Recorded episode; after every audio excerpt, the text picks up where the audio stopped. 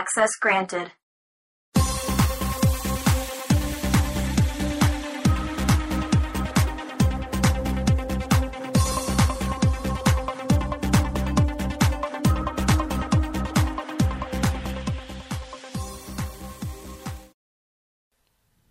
Saludos. Hoy es día eh, 12 de noviembre de, dos- de 2013 y estás escuchando el podcast Seguridad Overflow. Bueno, eh, voy a hablar eh, de unos cuantos temas así que tengo apuntados y nada, quedará un podcast pues pues nada, como varias ideas que tenía pensadas comentar, pues nada, un podcast así un poco de ideas sueltas, pero bueno. Eh, bueno, me he comprado unos auriculares y estoy grabando desde el ordenador que, que espero que se oiga un poco mejor, mejor que desde el móvil. Aunque, bueno, mm, tengo un, amigo que tiene una tienda eh, de informática online y me pidió que le hiciera un pequeño apaño mm, de programación, nada, en un módulo del PrestaShop, un módulo que quiere integrar con eBay. Y entonces, eh, como no tiene mucho dinero, pues me regaló unos auriculares. Le dije, bueno, pues mira a ver si me puedes regalar algo. ¿Qué quieres y tal? Pues unos auriculares con un micro para poder grabar un podcast por si me da, por si me da la vena de grabar. Y le digo, bueno, eh, dame unos que tengan eh, un micro así un poco de calidad.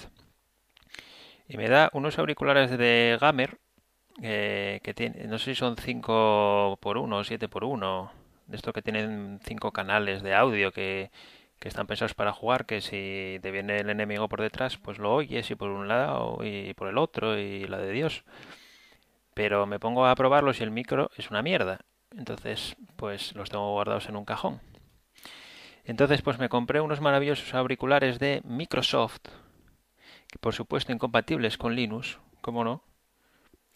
Pero, pero bueno, en Windows por lo menos los reconoce sin falta de instalar drivers y, y estaban rebajados en Carrefour y nada, y sí, parece que se oyen bien. Además quería comprarlos en un centro comercial así de, para poder devolverlos en caso de que no tuvieran buena calidad y bueno, creo que se oyen bien. Y si se oyen mal, pues, pues nada, volveré a grabar desde el Nexus 4.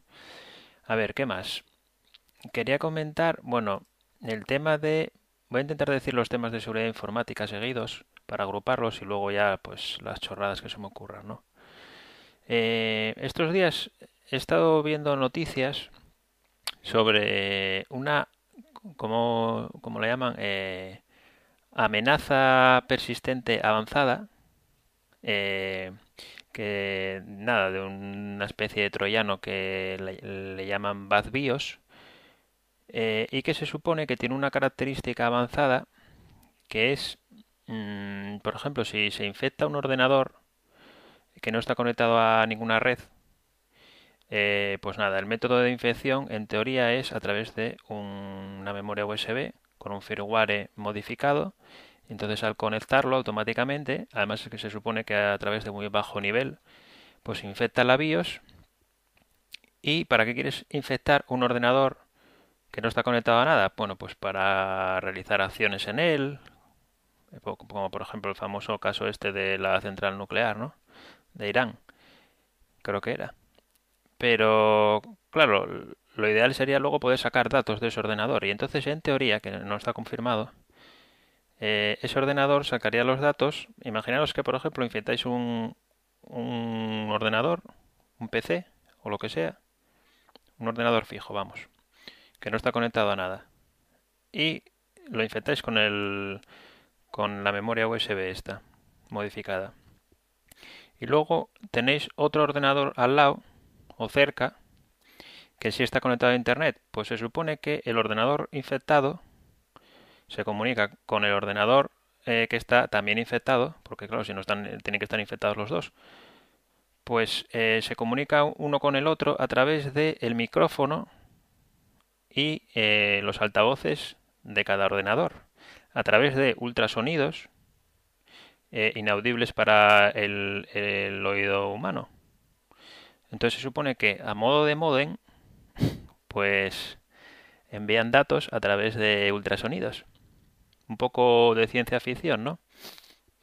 Hay un investigador que en teoría capturó datos, ya me dirás cómo, porque, bueno, en realidad se supone que es bastante, debería ser bastante sencillo de medir si hay sonido en el ambiente, aunque sea ultrasonidos, con algún tipo de sensor especial.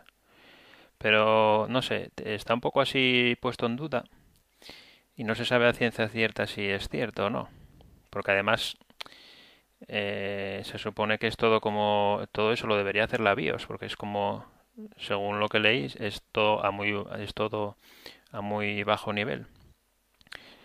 Pero pero sí que me llamó mucho la atención el tema de que hasta dónde pueden llegar a a el malware para poder infectar ordenadores y luego comunicarse con con, bueno, con internet o, con otros ordenadores, ya no solamente utilizando redes convencionales, sino eso, ultrasonidos.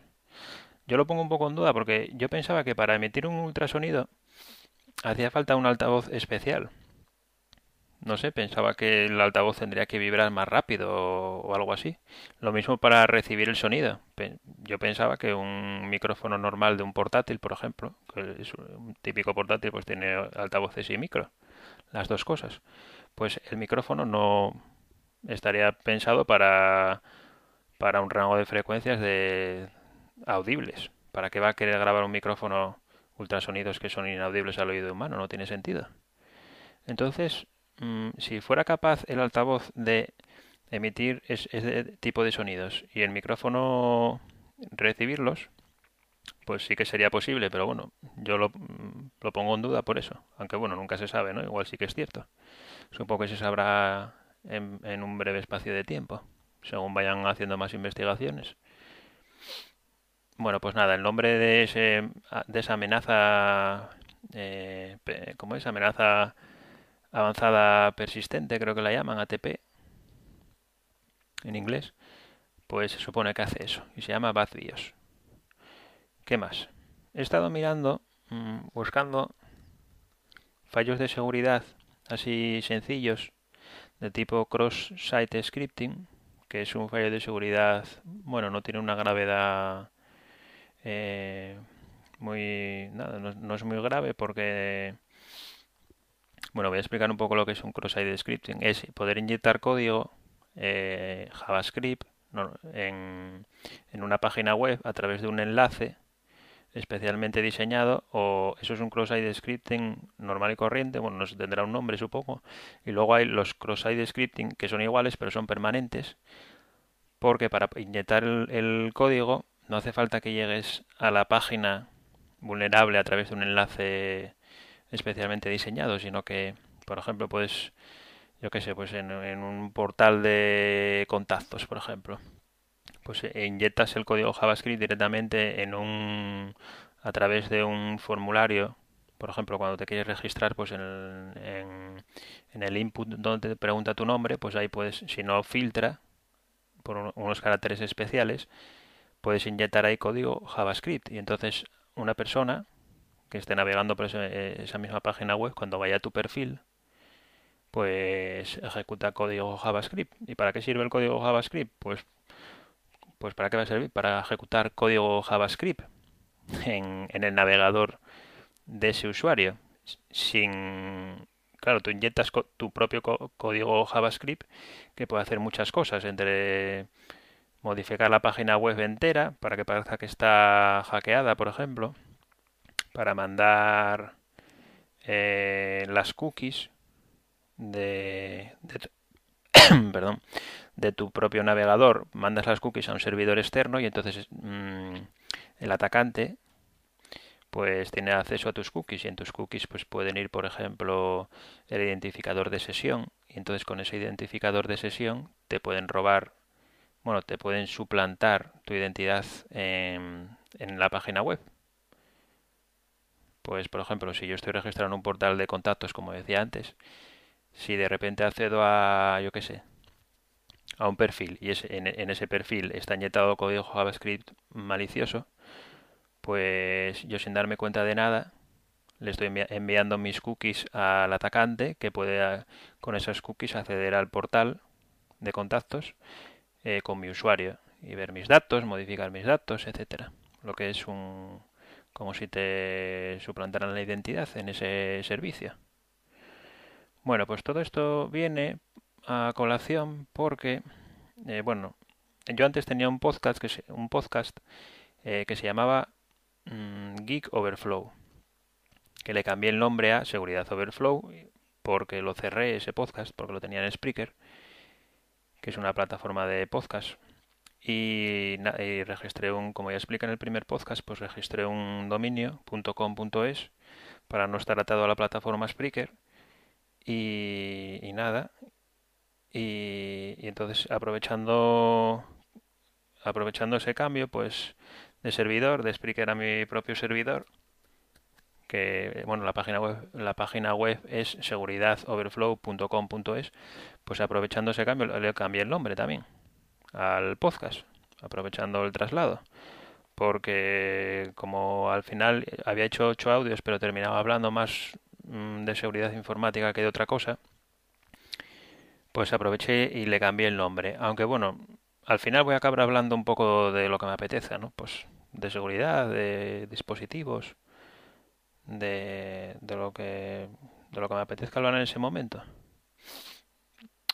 Y ah, pues como decía en, el anterior podcast comentaba que había encontrado un fallo de seguridad de este tipo, cross-site scripting, del que os comentaba hace un momento lo había encontrado en la plataforma de podcast eh, eh porque ya que me puse con lo de los podcasts, pues estuve revisando fallos de seguridad a ver si encontraba alguno en Spreaker y en iVox.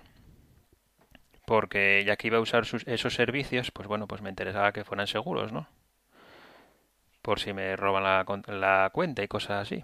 Y bueno, pues ya sabéis, los que somos aficionados a la seguridad informática solemos buscar fallos de seguridad en todas partes, ¿no? Y, nada, había encontrado un fallo de seguridad cross-site scripting que era no, eh, no era permanente, era para reproducir ese fallo, pues tenías que acceder a iBox a través de una página especialmente diseñada, una URL. Y entonces los avisé, voy a resumir mucho la historia. Los avisé en un correo me de iBox, mandé un email a iBox avisando del fallo de seguridad de forma detallada y me contesta, eh, supongo que el community manager o responsable de comunicación, gracias, me, puso gracias, creo que dijo gracias y le paso el mail al servicio técnico.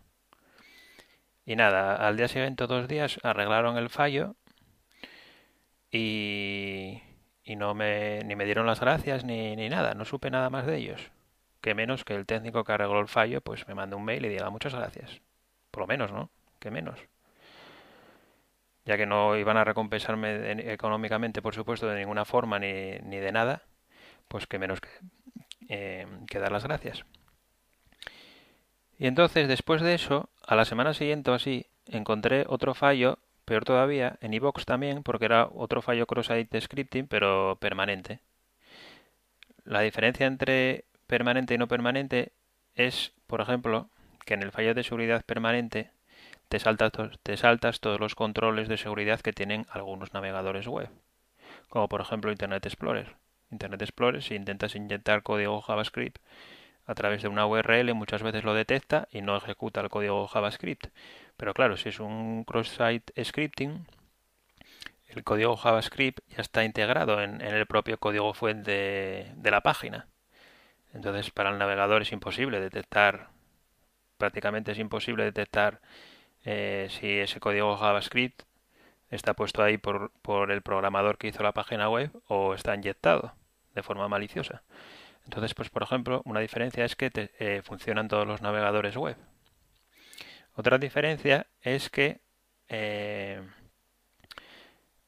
bueno, igual me enrollo un poco mm, con, el podcast, porque los, otros ocho audios que hice con el anterior podcast los, hacía, solía hacer de media hora eh, esto es un apunte que hago así rápido.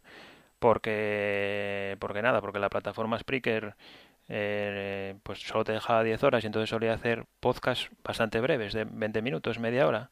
Pero como ahora voy a grabar cuando, cuando me parezca, pues igual los hago un poco más largos, porque total, no tengo ya límite de espacio ni nada al tenerlo en mi servidor. Entonces nada, pues creo que me voy a explayar aquí un poco. ¿Por dónde iba? A ver, me pierdo más. Mm, y Vox. Ah, pues que eh, en, como decía, eh, la diferencia entre un cross-site scripting permanente y no permanente es que en el no permanente, pues necesitas la colaboración para ejecutar el, para explotar el bug, por así decirlo, necesitas la colaboración de la persona eh, que quieres que, que con el que quieres explotar el bug, por así decirlo.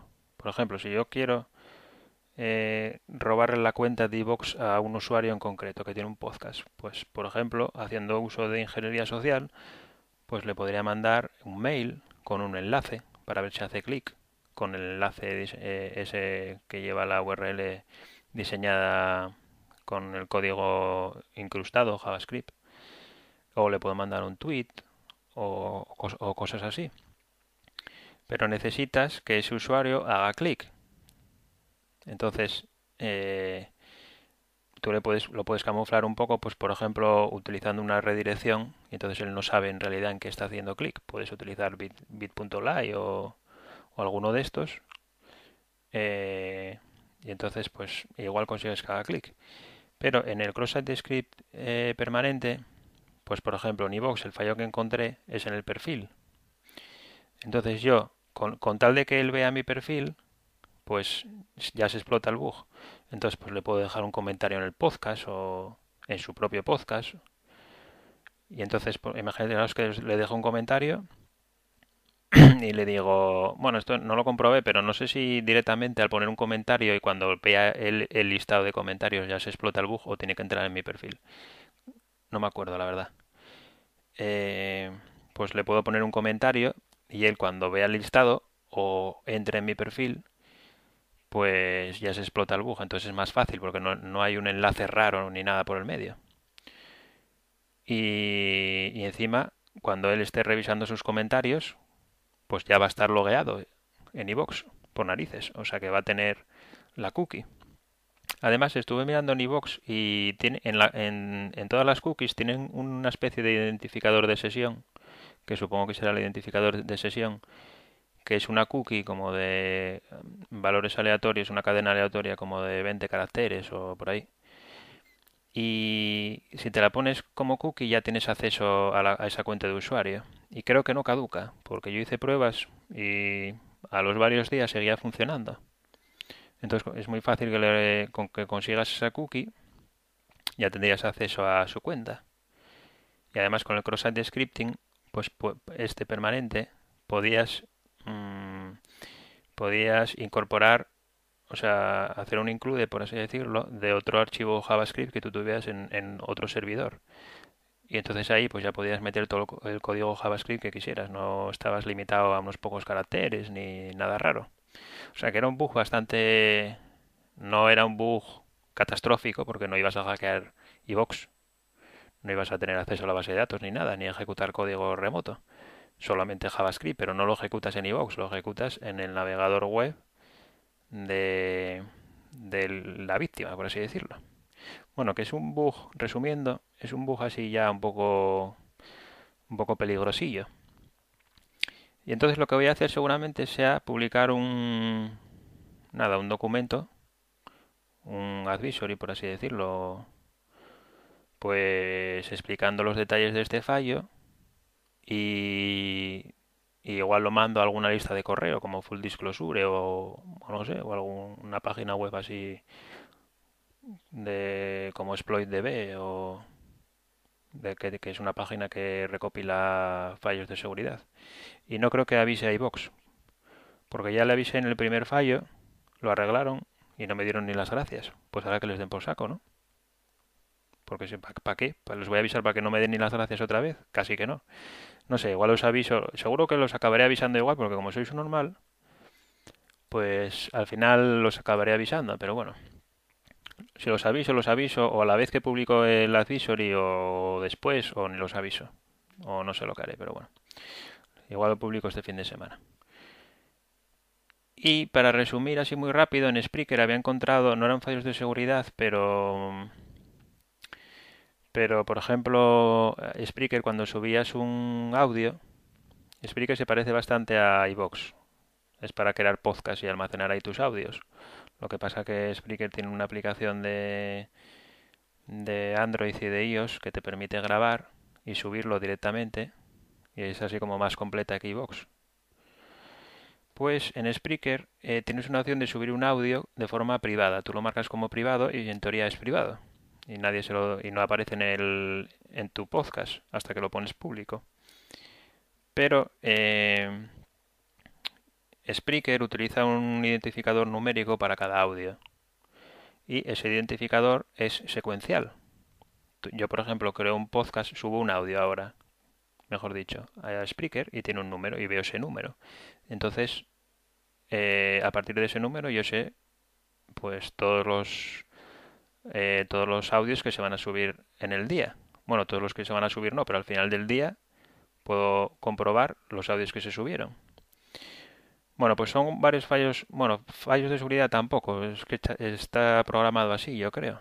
No sé, tampoco se cuidó nada la privacidad ni, ni nada, por lo menos en, en el aspecto que voy a comentar ahora pues tiene como eh, Spreaker tiene como dos o tres cuando te bajas un audio hace como dos o tres llamadas seguidas a través de varios PHPs creo que eran que ofrecen como una especie de capa de seguridad. Entonces si es privado el audio eh, en la primera capa creo que era pues te falla y no te deja bajártelo te da un error.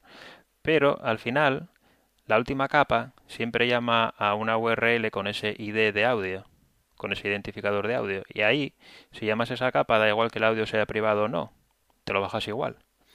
Y luego tiene una API también, que tú haciendo una llamada a, una, a esa API, a una que no es más que una URL PHP, pasándole el identificador de, de audio, pues eh, si haces esa llamada a la API con un identificador de audio privado, te da todos los datos de ese audio, te dice de qué podcast es y si es privado o no. Entonces, haciendo un pequeño script, tú podrías comprobar pues todos los audios que se subieron que se subieron en un día, por ejemplo, entre ayer y antes de ayer, y ver los que son privados. Y, y, no solo eso, sino de qué podcast pertenecen. Y entonces te podrías bajar todos los audios privados de todos los podcasts o de un podcast en concreto que te interese. Y además, si borras un podcast, mejor dicho, si borras un audio, yo subo un audio de forma privada y digo, uy, qué feo me quedó esto, voy a borrarlo. Pues tampoco lo borran. Esto no, no lo comprobé. Si, si, lo borran igual una vez a la semana o así, pero yo lo comprobé de un día para otro y al día siguiente seguía estando ahí el audio, no se había borrado. Y nada, entonces esos son los fallos de, bueno, de seguridad. Son, nada, pequeñas, sí, pequeños fallos de seguridad o privacidad, como lo quieras decir de Spreaker. Esas son las pequeñas investigaciones que hice de Spreaker y de iVox. Y luego tengo aquí apuntado en las notas XSS, que es la abreviatura de Cross-Site Scripting. Cross-Site Scripting por todas partes. Pues nada, que es, eh, eso que es muy habitual encontrar fallos de cross-site scripting. Por ejemplo, estuve mirando también en la página de correos de España, correos.es, pues también hay ahí cross-site scripting. que los bueno, estuve revisando el otro día, no sé por qué, porque, ¿por qué? Porque era porque creo que me llegó un mail de un track number de un paquete que estaba pendiente de recibir. Y ya que entré a la página de correos, digo, voy a mirar, comprobar esto en segundo. Y sí, nada más a los cinco minutos o así ya habían encontrado un cross-site scripting. No permanente, pero, pero sí hay cross-site scripting bastante a menudo en las páginas web. Como son fallos de seguridad menores, pues directamente pasan de ellos muchas páginas web o servicios y empresas, etcétera. Bueno, siguiente tema, mmm, contraseñas de Adobe. Pues nada, como sabréis, algunos usuarios o oyentes, mejor dicho, eh, Adobe hizo un poco el ridículo hace unos meses porque le entraron en sus servidores hasta la cocina y le robaron no sé si un millón y medio o no sé cuántos eh, datos de usuarios. Y luego eh, le robaron, por ejemplo, el nombre de usuario, creo, y la contraseña encriptada. Que dices tú, bueno, como está encriptada, no pasa nada, uh, menos mal. No, pues es que también tenían, habían usado, en vez de usar un, un algoritmo como por ejemplo de encriptación, como por ejemplo, yo qué sé, SHA, un algoritmo de estos de hash, eh, que tú se supone que le das una cadena y te genera un hash que utilizando el hash no puedes volver a, conseguir la cadena original, Solo, son algoritmos de un sentido solamente, pues utilizaron uno que puedes encriptar y desencriptar, era de doble sentido. Se supone que para cubrirse las espaldas, porque por si querían leer la contraseña de, los, de sus usuarios, porque ya me contará si no para qué. Bueno, pues entonces, mm, eh, como eso se hizo público, los datos de los usuarios, pues analizaron las contraseñas más utilizadas. Y entonces, por ejemplo, la contraseña más utilizada era 1, 2, 3, 4, 5, 6, los números seguidos. Esa era la contraseña más utilizada por casi 2 millones de usuarios. La siguiente era lo mismo, pero hasta el 9. 1, 2, 3, 4, 5, 6, 7, 8, 9. La tercera password. La cuarta Adobe 1, 2, 3. La quinta hasta el 8. 1, 2, 3, 4, 5, 6, 8. O sea, la gente pone unas contraseñas impresionantes, ¿no? Entonces nada, hay que tener mucho cuidado con la contraseña porque muchas veces es el eslabón más débil y luego encima si la repites en diferentes en diferentes mmm, servicios, pues te roban la contraseña de un sitio como esta de Adobe y te pueden entrar en el correo o lo que sea, porque si la pones en todas partes la misma. ¿Qué más? Bueno, paso al siguiente tema. Bueno, ya se me acabaron los temas de seguridad. Voy a comentar solamente un, una nota que tengo aquí de un software de edición de audio y de grabación que se llama Audacity, que es, creo que se lo escuché en un podcast de Open Source y de Linux que se llama Davoblog, que es de aquí de mi ciudad, por cierto. Pues se lo escuché el otro día así como de pasada y digo yo voy a mirar qué es esto y, y joder, es un editor de audio y grabador muy bueno. Yo antes utilizaba Premiere de Adobe y este está a la par, yo creo, y es open source. O sea que, hablando de open source, voy a intentar poner el audio en formato, ¿cómo se llama? Orbis. ¿Cómo es el formato? OGG, ¿no? Mira, una de las ventajas de grabar eh, con el ordenador es que puedo buscar a la vez a la vez con el ordenador, a la vez que grabo. Porque es que además tampoco quiero editar el, el audio porque si no se me hace muy pesado. Eh, a ver.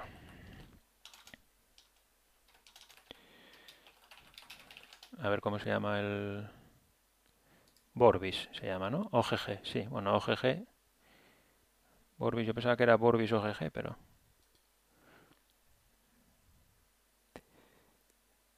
A ver.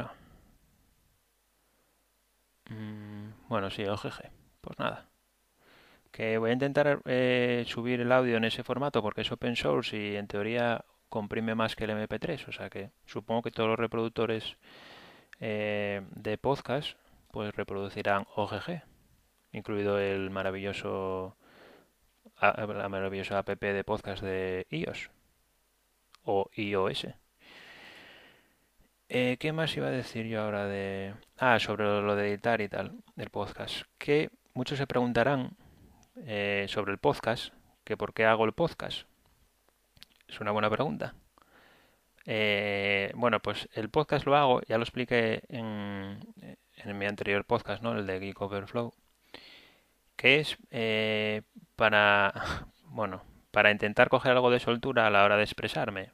Pues como no tengo muchas oportunidades así a menudo que me surjan de poder hacer como un pequeño discurso en público, pues la idea es eh, grabar un podcast para mm, acostumbrarme a hacer como una pequeña narración, un pequeño speak de media hora o 40 minutos, 20 minutos, 45.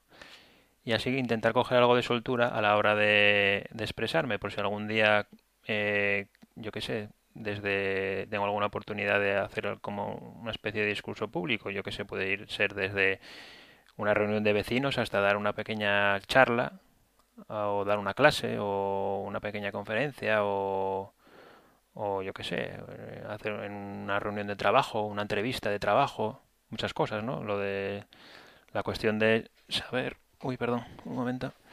Se me acaba de caer Tux, el, un muñeco que tengo de Tux, que es así como un pequeño muñeco tipo como de espuma para de esto antiestrés.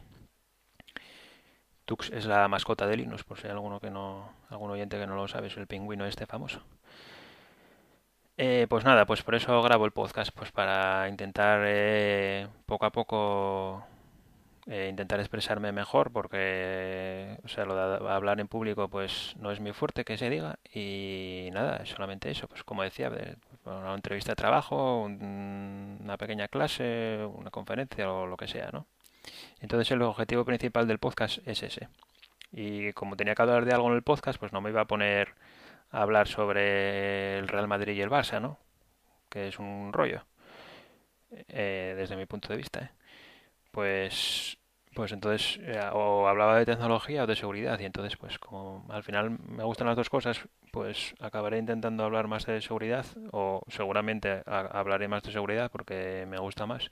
Pero bueno, de tecnología también, de dispositivos, de que si iOS, que si Android, que si Nexus 4, que si el iPad, que si no sé qué, ¿no? Que si PCs. Entonces eso, ese es el motivo por el que hago por el que hago el podcast y grabaré así cuando pues cuando tenga ganas, la verdad, porque el, el de Geek Overflow grababa bastante a menudo, pero cansé enseguida. Grababa igual cada dos días, pero qué va. No sé, grabaré cada... Casi igual prefiero grabar cada semana y hacer el podcast un poco más largo. Eh, y nada.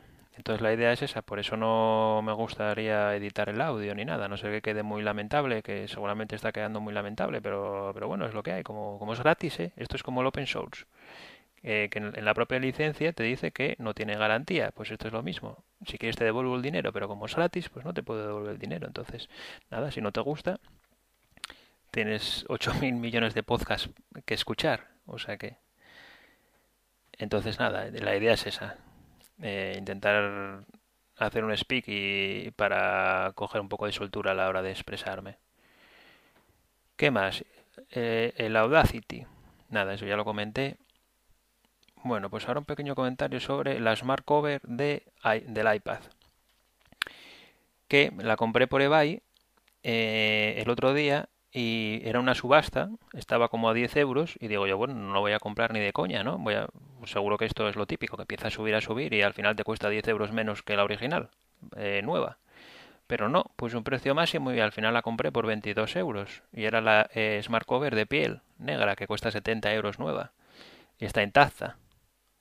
Entonces, entonces nada, perfecta. Ya me la mandaron. Lo único, el único defecto que igual le veo es que el imán con el que se pega a... Yo tengo un iPad 4. El imán con el que se pega a, al iPad para que no se abra, no me refiero a con el que se engancha, sino con el que se pega para que, por ejemplo, si lo pones boca abajo no se abra sola, que es lo que le pasa a la funda del Nexus 4, digo del Nexus 7, perdón.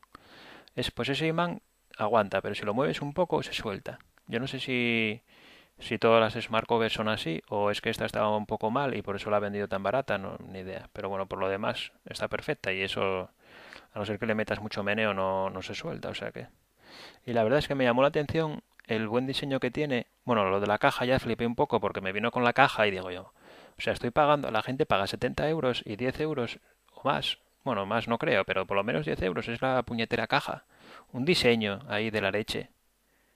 O sea, vale, está guay, pero, o sea, yo no pago, no me gustaría pagar ni, o sea, me gustaría pagar lo, menos posible. La caja yo la tiro. O sea, ¿para qué quiero yo una caja ahí con un diseño de la hostia? Si es, el envoltorio. O sea, es que la gente... En fin, me llamó mucho la atención lo de la, lo de la caja porque es que se comieron más la cabeza que en la propia caja del iPad, que era una caja de cartón bastante corriente, por mucho que digan. Pero la de la de la Smart Cover, que, si no sé cuántos departamentos, que si para sacar la Smart Cover, la de Dios, venía incrustada entre dos capas, bueno. Y, pero la verdad es que me llamó, me, no sé, me llamó la atención lo, lo bien diseñada que está, porque se acopla como nada, es un poco pesada, 150 gramos, la pesé en una báscula que tengo aquí en casa, bueno, una báscula que utiliza mi madre para cocinar, ¿no? Pero pero bueno, sirve para pesar cosas así pequeñas. Y sí, 150 gramos, que es muy pesada, pero bueno, por lo demás va muy bien. Lo mejor que tiene es que la, facilidad de ponerla y quitarla, eso le, da la vida, porque es que la quitas y la pones en un momento, eso no hay ninguna funda que lo haga, en ninguna tablet. Claro, el sistema del imán lo deben, se pega con un imán, bueno, ya sabréis de sobra cómo es la Smart se pega con un imán y claro, ese sistema lo debe tener, o sea, debe tener como 30 patentes, me imagino, de imanes diferentes, porque, o sea, lo que quiero decir es que la competencia no va a poder usar imanes por lo menos en 20 años, supongo, para pegar una funda a una tableta. Entonces, no sé si Asus tenía con las Transformer, pues tenía una Smart Cover parecida, pero no se pegaba con un imán, se, era como unos clips que se enganchaban a, a un lateral y, pero claro, ya no era tan fácil, era bastante fácil y de ponerla y quitarla, pero no, no era tan sumamente fácil como con la Smart Cover, que es poner, nada, pegarlo y luego tirar y ya está. No, la verdad es que es una pasada. Y como último comentario, el otro día fui al, al Mediamar a, mirar, a intentar mirar el iPad Air y la, una tableta de Samsung, mm, que es la la Galaxy Note 10.1 2014 porque el tema de poder escribir la verdad es que a mí me viene muy bien porque tomo notas de los PDFs que leo en el iPad y está muy bien. Yo escribo, tengo un, una especie de pencil, pero bueno, es o sea, es capacitivo. Es el Adonit Yacht Pro eh, que ya, como ya digo, eh, la empresa es Adonit y es un poco especial porque mm, la, la eh, o sea, en vez de tener como una especie de goma así que simula el dedo, pues tiene como una forma, un capuchón así como de plástico transparente y en el medio tiene un, pequeño circulito de metal y entonces se supone que tiene más precisión y al ser transparente pues ves mejor donde, donde tocas la, la pantalla del iPad. Y dentro de lo que cabe para una pantalla eh, capacitiva sin, sin ninguna otra tecnología como por ejemplo los Note de Samsung pues dentro de lo que cabe está bastante bien. Y utilizo una aplicación que se llama UPath que te permite apoyar la mano en, en, la, en el iPad porque subes como una cortinilla y entonces en la parte de abajo de la, de la cortinilla esa pues puedes apoyar la mano y bueno Está bien si no fuera por el pequeño inconveniente que creo que el puñetero pen raya la pantalla. Además, ya lo escuché en, o lo leí en blogs. Y yo tengo dos rayonazos en la pantalla que son superficiales, que cuando la enciendes yo creo que no se notan nada. Pero llevo, ya varios meses y hasta que empecé a utilizar, llevo varios meses con el iPad y hasta que empecé a utilizar el Pencil este, el Adonit Pro, no, no tenía ningún rayonazo, ni uno, cero. Y ahora ya tengo dos. Entonces, o es de limpiar la pantalla con eh, sin mojarla antes o con una toallita húmeda o algo, porque yo la suelo la suelo limpiar pues con una toallita seca de estas de para limpiar las gafas, por ejemplo, de microfibra. Entonces ahí la puedes rayar si pillas algo de polvo o algo en la pantalla, pero no lo sé. Yo creo que fue del del Adonid Pro. Y entonces nada, que me voy por las ramas. ¿Cuánto tiempo llevo? 38 minutos, joder. Pues entonces estaba pensando en pillarme la, la Note 10.1 por el tema del pen, que utiliza una tecnología especial, eh, de que utilizan las, utiliza la misma tecnología que las tabletas digitales, estas para dibujar. Y entonces pues tiene diferentes niveles de precisión que la Donit Yacht Pro no tiene y, puedes apoyar la mano perfectamente en toda la tableta y está muy bien. Entonces estuve viéndola un poco en el FNAC y, nada, me pareció muy ligera y no sé, pero de momento no lo voy a comprar porque no está la economía para andar tirando el dinero tampoco teniendo, teniendo el iPad. Pues casi que paso, ¿no? Pero bueno, igual más adelante si baja mucho de precio y vendo el iPad, pues igual la pillo. Y eh, ah, en el Mediamar intenté ver el iPad Air, pero cuando fui a verlo, pues había dos, ¿no? Dos iPad Air. Pues eh, tenían, claro, es que los lumbreras del Mediamar van e instalan juegos en el iPad. que bueno, está bien, vale, para verlo un segundo. El problema es que vengan dos niños eh, de unos 5 o 6 años y se pongan ahí a jugar media hora con el puto iPad. Con la madre y la abuela al lado. Entonces yo los miraba y decía, joder, estos niños, o sea, van a ir al dependiente con, con 5 o 6 años y le van a decir, por favor, deme usted tres, tres iPads que me los llevo. O sea, no, no iban a comprar nada. Estaban ahí, pues pasando el tiempo. Yo creo que el padre de los niños estaba por ahí dando vueltas al Mediamar y, y les dijo, les dijo a, a, la mujer y a la suegra, por favor, quedaros aquí y nada, que se pongan a jugar con, el iPad mientras yo vuelvo en 20 minutos. Entonces, entonces, claro, como yo soy una persona que no le gusta llamar la atención, podía haber dicho, o podía haber llamado al dependiente y decir, oye, ¿qué te van a comprar? ¿Unos iPads estos niños de 5 años?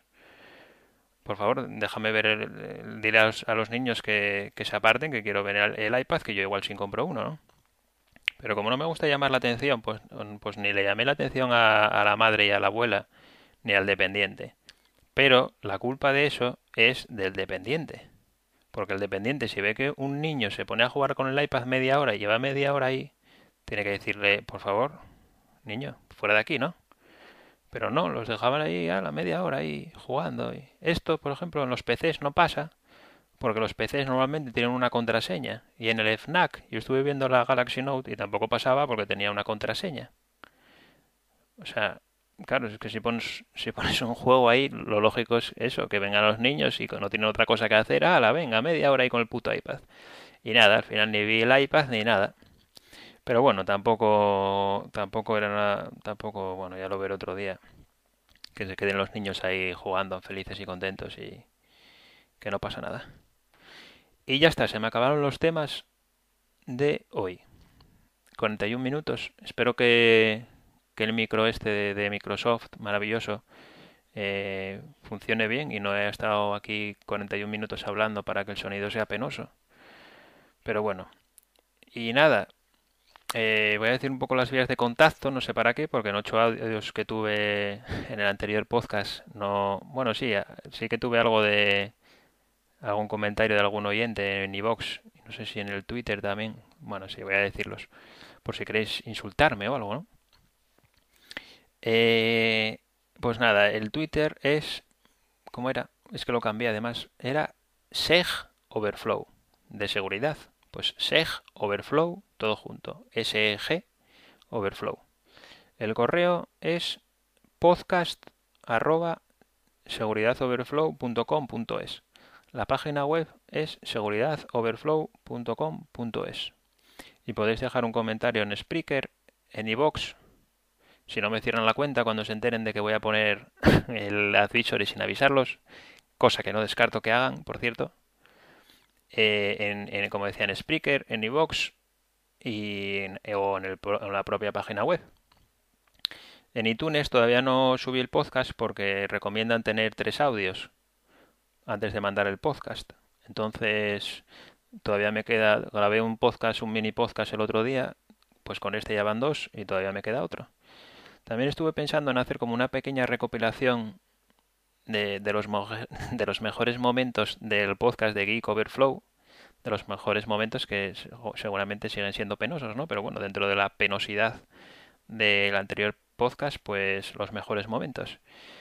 Pero, pero bueno, casi mejor que repito las cosas y en vez de hacer un recopilatorio, pues vuelvo a mencionar las cosas que me parezcan, como por ejemplo esto de Spreaker y Vox, que ya lo había mencionado en el anterior podcast en Geek Overflow, pues nada, lo repito aquí y así tengo algo de qué hablar. Y, y nada, y lo mandaré a, en cuanto, eso, en cuanto tenga tres audios lo mandaré a iTunes.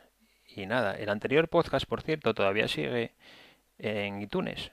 Aunque en, Spreaker, porque yo lo que había hecho era coger el feed de Spreaker y mandando, mandarlo a iTunes, que es lo que hace todo el mundo, que tiene un podcast en Spreaker, lo cual es un error porque luego estás pillado por los huevos por Spreaker. Porque si quieres cambiar el podcast de Spreaker a otro sitio, no puedes. Porque necesitas modificar el feed de Spreaker, cosa que no te van a dejar hacer, lógicamente, porque no les interesa. Entonces lo que hice fue cerrar el podcast, lo eliminé de Spreaker. Y si intentas acceder al feed, te da un error 404. Y eh, eso ya lleva así como 15 días o más. Entonces yo no sé a qué están esperando los de iTunes para borrar el podcast, que se va a quedar ahí de por vida. Menos mal que antes de eh, borrarlo le cambié el título y entonces en iTunes, si, lo buscas, si pones Geek Overflow, te aparece el eh, Geek Overflow y luego pone Closed, de cerrado. Y no hay audios ni hay nada. Yo no sé por qué no. Supongo que lo terminarán borrando, lo terminarán borrando, perdón, un, año de estos, pero no sé cuándo. Y, y, y nada más, creo, ¿no? Mm, pues no. Pues nada, eh, espero que os haya gustado el podcast y si no, ya, digo, ya os digo, ¿no? Como, como la licencia GPL3, pues nada, no tiene garantía, pues si no os gustó no, no lo puedo hacer nada, lo siento. No escuchéis más y, ya está. Y si os gustó, pues nada, dejarme algún comentario para subirme el ánimo y en esas vías de contacto que dije y, si y, nada y nada más que decir nos vemos en el siguiente en el siguiente audio un saludo